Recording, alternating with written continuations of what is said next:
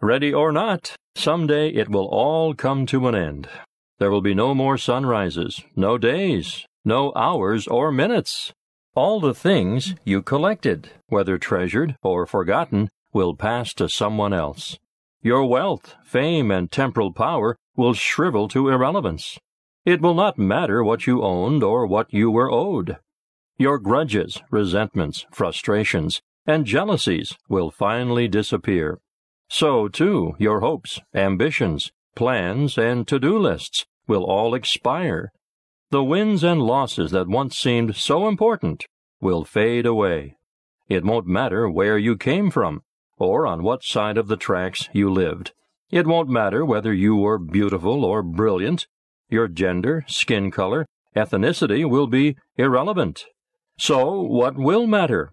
How will the value of your days be measured? What will matter is not what you bought, but what you built. Not what you got, but what you gave. What will matter is not your success, but your significance. What will matter is not what you learned, but what you taught.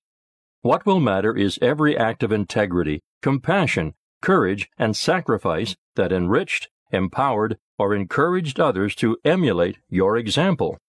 What will matter is not your competence, but your character. What will matter is not how many people you knew, but how many will feel a lasting loss when you're gone. What will matter is how long you will be remembered, by whom, and for what. Living a life that matters doesn't happen by accident. It's not a matter of circumstance, but of choice. Choose to live a life that matters.